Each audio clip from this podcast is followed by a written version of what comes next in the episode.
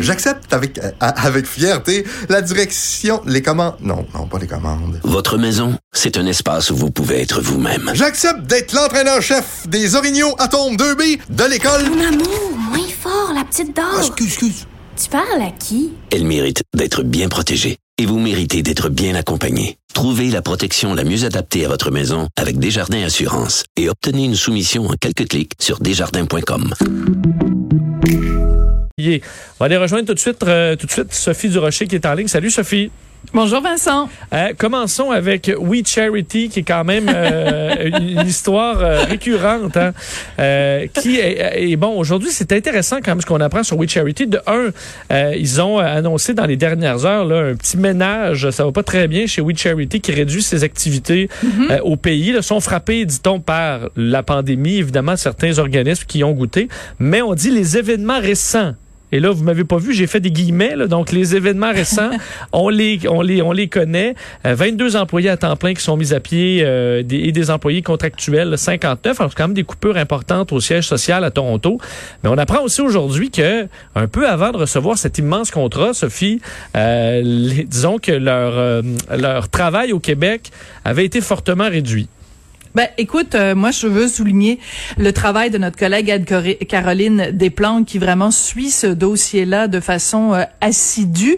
Et euh, écoute, l'affaire We Charity, là, c'est vraiment hallucinant. Je sais pas si les, les, les gens se souviennent de cette publicité pour les piles Duracell avec le petit lapin Duracell qui arrête pas, qui continue, qui continue, qui continue. C'est un Ben, scandale la- du Racel. C'est un scandale Duracell. À chaque fois que tu penses qu'il est en train de s'épuiser ou de ralentir, puis que tu penses que le, le scandale We Charity va disparaître de l'actualité, ben il y a quelque chose de nouveau qui vient alimenter la controverse. Donc c'est absolument hallucinant. Ce qu'on apprend donc, c'est qu'ils avaient des, des locaux euh, au Québec, en fait un local à Montréal qui a été fermé quelques mois, donc euh, un, un tout petit peu avant d'obtenir cette euh, cette subvention. Et en plus, qu'ils ont mis à pied des gens parce que ils avaient des euh, des employés comme des gens qui faisaient des, des traductions et tout ça, et que ces gens-là ont été euh, mis à pied. Et ce qui est absolument hallucinant dans le texte de notre collègue, c'est qu'elle raconte qu'elle a contacté les gens de We Charity pour les questionner là-dessus. Écoute, ils lui ont répondu dans une déclaration en anglais uniquement. OK, je m'excuse là, je je suis pas à la tête de National, je suis pas à la tête d'une Oui. firme de relations publiques, mais on s'entend relations publiques 101. Si quelqu'un vous contacte pour vous reprocher votre manque de présence francophone, c'est peut-être une bonne idée de leur envoyer la réponse en français. Ouais, Même mais ils ont trouver- Ils ont congédié Mais- leur traductrice, Sophie. Non, mais C'est un peu regarde, va de les rappeler pour ça. Non, mais va sur Google, au pire, là. Fais, Google Translate, ça va avoir l'air de, de, d'un espèce de baragouinage, mais au moins tu vas montrer à la journaliste ou tu vas montrer au peuple québécois ou aux francophones hors Québec que le français est un tantinet important pour toi. Mais je trouve que répondre en anglais, c'est rajouter, euh, comme on dit en anglais, justement, l'insulte à l'injure. Je veux dire, écoute, c'est vraiment un gros, un, c'est un gros FU quand même qui nous envoie en disant, regarde, ça nous intéresse tellement pas la cause du français que à vos, à vos questions en français, on va y répondre en anglais. Alors, je trouve que ça, ça dénote quand même euh, un, une sorte de laisser aller, de, de, de, de je m'en foutisme de la, de la part du gouvernement fédéral. Comment ont-ils pensé deux secondes qu'ils pouvaient confier un mandat national à un organisme dont ils savaient pertinemment qu'il n'avait pas des bases solides dans la francophonie canadienne? C'est pas juste au Québec, mais dans le reste du, du, pays, il y a des francophones du, du, d'un, d'un océan à l'autre. Alors comment à Ottawa, Justin Trudeau et ses petits amis ont pensé deux secondes que c'était correct de mettre sur pied un programme qui s'adressait à tous les Canadiens mais que ce programme-là ne pourrait pas être implanté dans les deux langues officielles. C'est- exactement ça qui est en jeu dans ce dossier-là. Et on nous a dit euh, qu'entre autres pour les locaux, bon, c'était en raison euh, du télétravail, euh, ce qui à la limite peut, faire du sens, mais le congédiement de, de, traductrices, ben là, euh, ça c'est pas à cause du, les traductrices peuvent travailler euh, à la maison, là. Donc cette excuse-là marche pas euh, pour, pour pour le dossier au complet. Et euh, est-ce qu'on aurait pu tout simplement euh, le donner à deux organismes, là, un au Québec particulier, parce que là on, a- on s'est trouvé à avoir un We Charity qui doit engagé national, mais là, est-ce que rendu là le budget, je veux dire, pourquoi c'est eux qui vont gérer ça, la partie Québec, alors qu'ils n'en n'en se seraient pas occupés de toute façon? Mais, mais de toute façon, ça, ça pose aussi la question de base, c'est que ce programme-là, depuis le début, ça a l'air tout croche, ça a l'air d'un retour d'ascenseur, ça a l'air vraiment euh, gratte-moi le dos, m'a gratter le dos, euh, donne donne une job à, à ma femme, ma mère, euh, mon frère, euh, puis on va fermer les yeux, puis comme par hasard, quand on va avoir euh, de l'argent à donner, des millions de dollars à donner, comme par hasard, on va se tourner euh, vers toi. Et si, si il y avait, We Charity avait vraiment été un organisme qui euh, travaillait au niveau national dans les deux langues, ben là, moi, j'aurais pas eu de problème à ce moment-là, à ce que, à ce que ce soit donné à eux? Mais comment se fait-il que personne du, nulle part au gouvernement s'est dit écoute ça n'a aucun sens? Et je pense que c'est vraiment le signe que euh, au, pour certaines personnes à Ottawa le français c'est un quelque chose auquel tu penses une chose à laquelle tu penses après euh, tes, tes programmes, tu les fais, puis après, à un moment donné, il y a quelqu'un qui dit Hey, euh, vous rappelez-vous qu'il y a deux langues officielles au pays? C'est vraiment euh, assez particulier. Et à ce sujet-là, je veux d'ailleurs signaler que Sophie Grégoire, euh, qui est donc euh, une francophone du Québec, qui a épousé Justin Trudeau, quand même un francophone du Québec, euh, je veux dire, il est représentant quand même de la circonscription de Papineau à Montréal, que euh, Sophie Grégoire, sur tous ses comptes de médias sociaux, elle, s'adresse toujours aux gens en anglais d'abord. Et je sais que ça peut peut-être avoir l'air... euh, du, du, du picossage que je fais, mais j'aimerais quand même rappeler que Andrew Scheer, quand il était premier ministre, se faisait toujours un point d'honneur chaque fois qu'il s'adressait euh, aux Canadiens ou qu'il était en voyage à l'étranger, il commençait toujours en parlant en français. Et pourquoi? Parce que c'était une façon de reconnaître le fait qu'il y a deux peuples fondateurs au pays et que, je veux dire, euh, les, les, les francophones comptent. Alors comment ça se fait que Sophie Grégoire, qui elle-même est une francophone, qui a marié un francophone, que pour elle, le- l'anglais, le, français passe toujours en deuxième? Moi, je trouve que c'est assez représentatif de ce qui se passe à Ottawa. On pourrait varier, hein, pas obligé d'être un ou l'autre euh, tout Ben le là, temps, mais au moins, ben ça. euh, gardez-nous la surprise. Alterne, alternons. tu sais, les années bissextiles, tu commences en français, puis le reste du temps en anglais. les jours pairs et les jours impairs. Ben voilà, exactement. Surtout qu'on ajoute quand même beaucoup maintenant de, euh, on va dire, coué-coué, des, de- des euh, Ben cer- oui. certains termes, euh, bon, euh, utilisés Ah, ben oui. de des Premières Nations. Et j'ai pas de problème avec ça, mais on en, euh, à mon avis, Sophie, Sophie Grégoire Trudeau doit même commencer à le faire. là. Euh, mais de laisser le français à la fin de tout ça toujours, là, c'est peut-être malaisant un peu. Ça gosse, comme on Euh, dit au Québec. Ça gosse. Parlons, euh, bon, quelque chose qui va euh, gosser plusieurs Québécois et les inquiéter, euh, c'est l'utilisation, euh, Sophie, euh, pour- combattre la COVID-19, de ces applications euh, de dépistage, euh, qui évidemment, ben, c'est l'outil parfait pour euh, donner une- un second souffle aux théories du complot. là. Euh, donc, un, une application qui nous permet, euh, bon, anonymement, faut dire, d'être averti si on a croisé quelqu'un euh, qui a contracté la COVID-19 et on risque de voir ça au Québec, mais ça fait vraiment pas l'unanimité. Ben, ça fait pas l'unanimité. Écoute, va- les, les auditeurs qui nous ont écoutés tout l'été savent où je me situe face aux théories du complot. Non, je ne pense pas que Bill Gates a un plan secret pour nous euh, euh, forcer à utiliser un vaccin. Je pense pas aux théories du complot, du 5G et toutes ces affaires-là de d'espionnage industriel ou de trucs comme ça.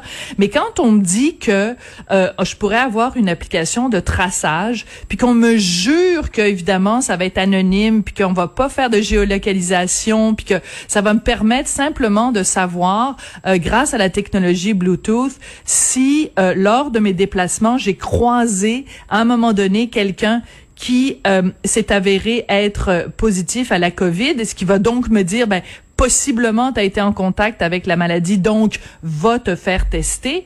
Quand je vois ça, ça ne soulève que des questions. Je t'explique pourquoi.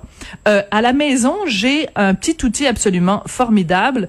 Euh, c'est Google Home et euh, je fais jouer de la musique là-dessus et tout ça. Bon, euh, moi j'ai un cellulaire, euh, je l'utilise euh, constamment Et j'ai évidemment un ordinateur personnel, un ordinateur portable, j'ai un iPad puis tout ça.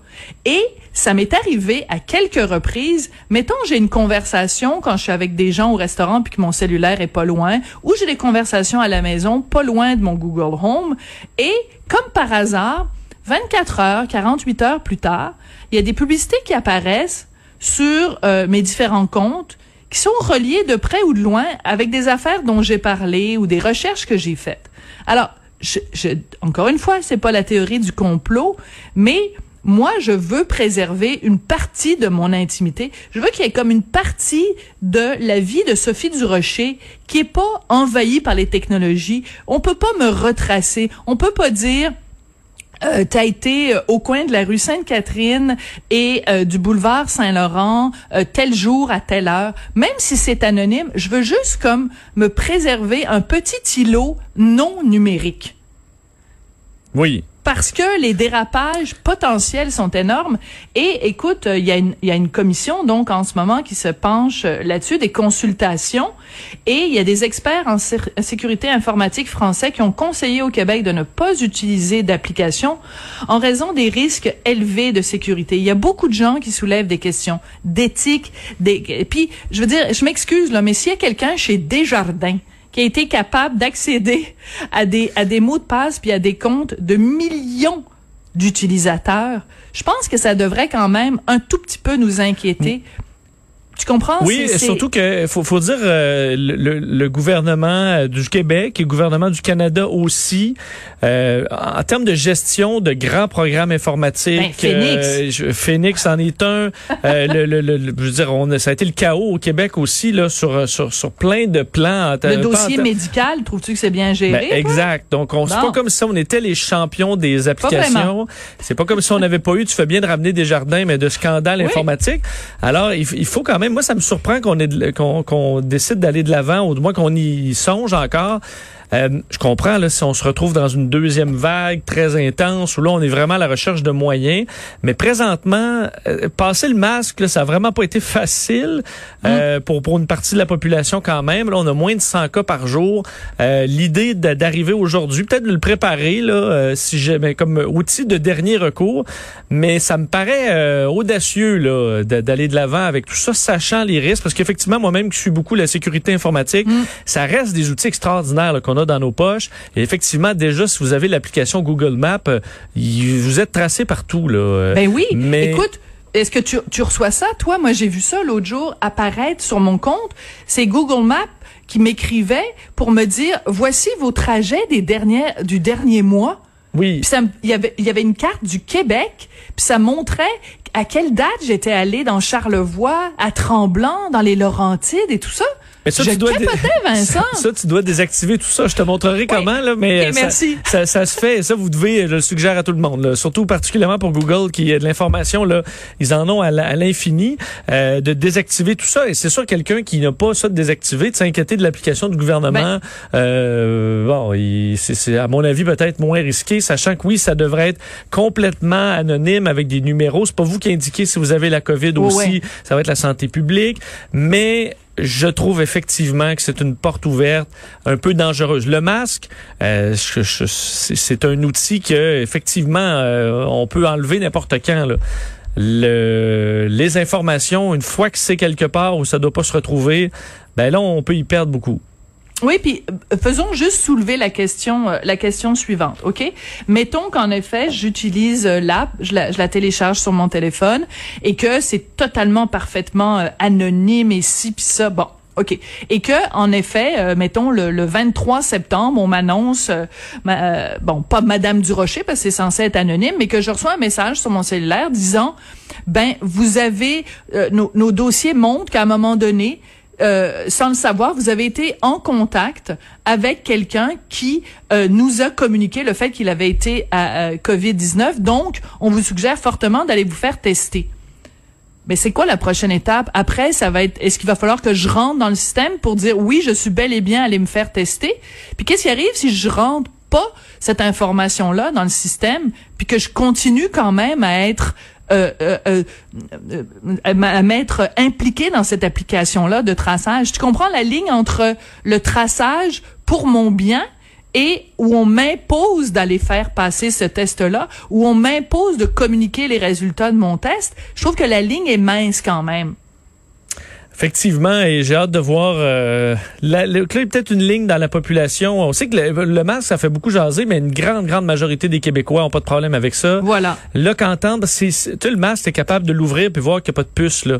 Euh, il y a des vidéos quand même, il y a des vidéos qui, qui, qui ont blagué là-dessus là, en l'ouvrant, puis il y a une télécommande presque au complet. Mais euh, c'est quand même possible de, l'ouvrir. Là. Ouais. Mais euh, une application, on n'a pas l'expertise pour aller fouiller dans les codes sources, essayer de trouver est-ce qu'il y a des failles, est-ce que les où l'information est stockée. Donc, c'est vrai que pour la population, c'est quand même un peu plus difficile à, faire passer. Et est-ce que présentement, euh, l'épidémiologie au Québec mérite qu'on s'en aille là? Est-ce qu'on veut vraiment s'embarquer là-dedans, là, des manifestations contre l'application? Hmm, mm. Je suis pas sûr de mon côté. Euh, Sophie, en terminant, dossier quand même intéressant. Est-ce que on devrait avoir une maison d'édition pour les femmes racisées au Québec? Écoute, c'est une nouvelle qui est publiée dans le Devoir ce matin. Le Devoir qui se réjouit. Une nouvelle maison d'édition pour les femmes racisées. Alors, je vais te décrire euh, un petit peu de quoi il s'agit. Donc, euh, on va mettre sur pied, ça va s'appeler Diverses syllabes et c'est une maison d'édition. Je lis exactement le texte dans le Devoir de ce matin. Une maison d'édition féministe, intersectionnelle et queer. Euh, et on nous dit également que ça va, on va publier des personnes racisées et des personnes issues des minorités de genre et des personnes racisées elles-mêmes issues des minorités de genre. La minorité de genre, pour vous rappeler, parce que pour beaucoup de gens, c'est un nouveau vocabulaire. Euh, minorité de genre, c'est soit des gens qui se disent non binaires, donc qui se définissent ni à un genre ni à l'autre, ou des personnes transgenres.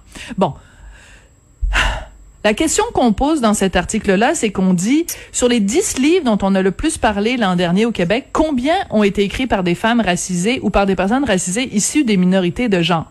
Je sais pas toi, Vincent, mais quand je vais euh, chez Renaud Bré ou quand je vais chez Archambault ou quand je vais, peu importe, quand je vais dans une librairie indépendante, la librairie Pantoute à Québec que j'aime beaucoup, je choisis un livre parce que quelqu'un m'en a parlé, parce que j'aime l'auteur, parce que pour toutes sortes de raisons le fait de savoir que la personne qui a écrit le livre ne s'identifie ni comme homme ni comme femme, que cette personne-là, à la naissance, était un homme et devenue une femme, la couleur de la peau, l'origine, le pays d'origine de la personne, je m'en tape. Et j'aimerais quand même rappeler quelque chose. Au Québec, deux des auteurs les plus populaires, les plus adulés, les plus aimés, les plus appréciés, devant qui il y a les lignes les plus longues à chacun des salons du livre, c'est toujours bien Kim Thuy puis Dany Laferrière.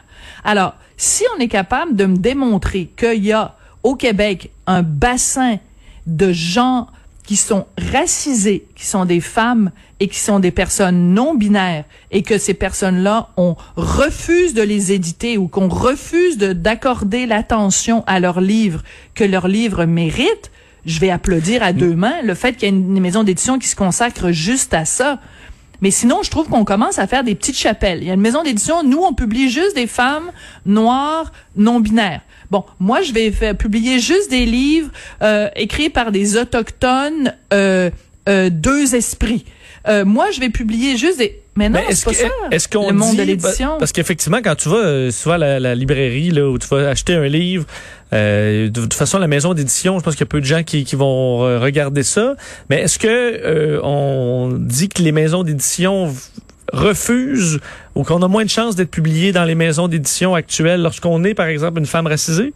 Ben, c'est ce qu'on laisse entendre dans son texte-là, comme quoi, euh, tu sais, je veux dire, euh, vu que la majorité des gens dans le milieu de l'édition, supposément, sont des hommes, dans les cadres en tout cas, et que euh, les maisons d'édition ont tendance à publier des gens qui leur ressemblent. On crée une espèce de, de, de, de consensus, de privilège, et les gens qui sont plus en marge de ce privilège-là ont pas la voix qu'ils méritent. Je veux juste te donner un exemple de, euh, de livre qui, moi, m'intéresse. Un des livres qui m'a le plus marqué au cours des dernières années, c'est euh, tout le, les quatre tomes de la, la saga napolitaine d'Elena Ferrante, euh, L'amie prodigieuse, OK? Elena Ferrante, c'est un ou une auteure je dis, je vais t'expliquer pourquoi je dis un ou une. C'est un ou une auteur qui refuse de jouer le rôle des médias. Personne n'a jamais vu de photo de cet auteur-là. Et on ne sait même pas si c'est un homme ou une femme. Et moi, quand je lis des livres d'Elena Ferrante, je m'en tape. Tu une femme, tu un homme, si tu, euh, je m'en fous. Je lis ces livres-là, je les dévore. C'est des best-sellers, ça a été vendu à des millions d'exemplaires à travers le monde. Puis si tu me dis demain matin, Elena Ferrante, c'est une pansexuelle, bisexuelle, qui euh, fait des tripes à trois et qui est échangée, ça change quoi aux qualités littéraires de son livre? Si tu me dis Elena Ferrante, c'est une immigrante malienne qui vit en banlieue de Milan et euh, que son- sa mère était euh, asiatique et son père venait du Mali, ça change quoi à son livre? Effectivement, Je- je- effectivement. Et euh, bon, on souhaite plutôt que ce soit qu'il n'y ait pas d'effectivement de, de, de préjugés dans aucune maison d'édition, plutôt qu'avoir besoin de faire euh, plusieurs maisons d'édition pour des groupes euh, spécifiques. Moi, c'est pas sûr que c'est- c'est vers ça qu'on veut se diriger. Là. Ben, tu sais, Kim Thuy, je suis pas sûre que les gens ont envie qu'on achète ses livres parce que c'est une une euh, immigrante euh, vietnamienne puis que donc euh, c'est considéré Ouais. comme une personne racisée. Euh, je suis pas sûre que Dany Laferrière non plus euh, aimerait se faire dire ouais ben toi c'est correct parce que t'es racisé mais qu'est-ce que tu veux t'es un homme puis t'as plus de 50 ans. Fait que euh, Ouais. tu corresponds pas exactement à ce qu'on cherche comme public. Ben non, on s'en fout. C'est bon les livres de Dany Laferrière? Puis les livres de Kim Thuy, c'est intéressant? Est-ce qu'elle vous a chaviré avec Rue puis les autres livres qu'elle a écrits? Oui. Ben, il me semble que c'est ça qui est important. Ben, merci Sophie, bonne journée. Il fait beau, on en reparle, euh, on se reparle demain. Merci Vincent, Salut. à demain. Bye.